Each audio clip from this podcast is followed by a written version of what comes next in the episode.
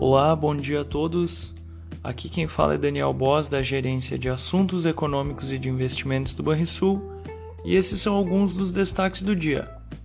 As ações asiáticas encerraram a semana em alta, mas com atenções voltadas para a variante do Omicron, enquanto os futuros americanos avançam e os títulos do Tesouro dos Estados Unidos permanecem estáveis à espera dos dados do payroll que deverão seguir alimentando expectativas em torno de uma aceleração na retirada de estímulos por parte do Fed. Os dados mais recentes sobre auxílio-desemprego permaneceram baixos, demonstrando progresso no mercado de trabalho americano.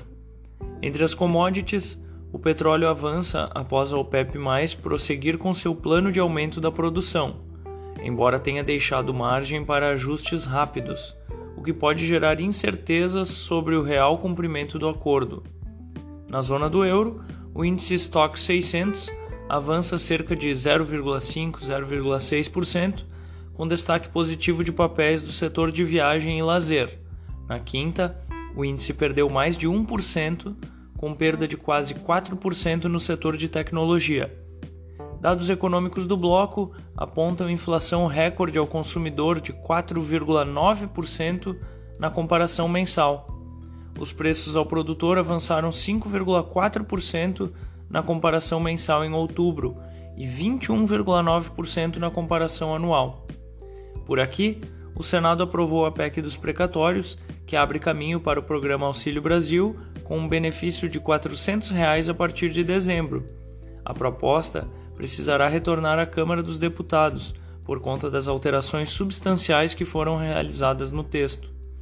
O Banco Central estuda mudar a regra de correção da caderneta de poupança, a principal fonte para o financiamento à casa própria e ainda hoje o investimento mais popular do país.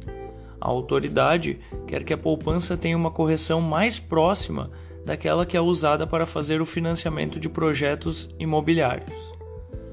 Produto interno bruto do Brasil contraiu 0,1% no terceiro trimestre, e a economia entra na chamada recessão técnica. Os dados do segundo trimestre foram revisados para queda de 0,4% ante 0,1%. Em relação ao terceiro trimestre de 2020, o PIB apresentou expansão de 4%, contra a expectativa de alta de 4,2%. Vamos ao fechamento do mercado.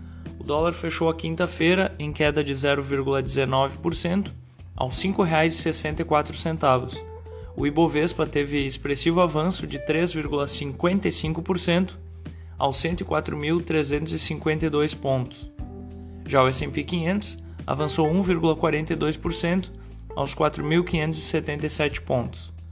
O DI futuro para janeiro de 2023, o juro curto, caiu 24 pontos base a 11,58%.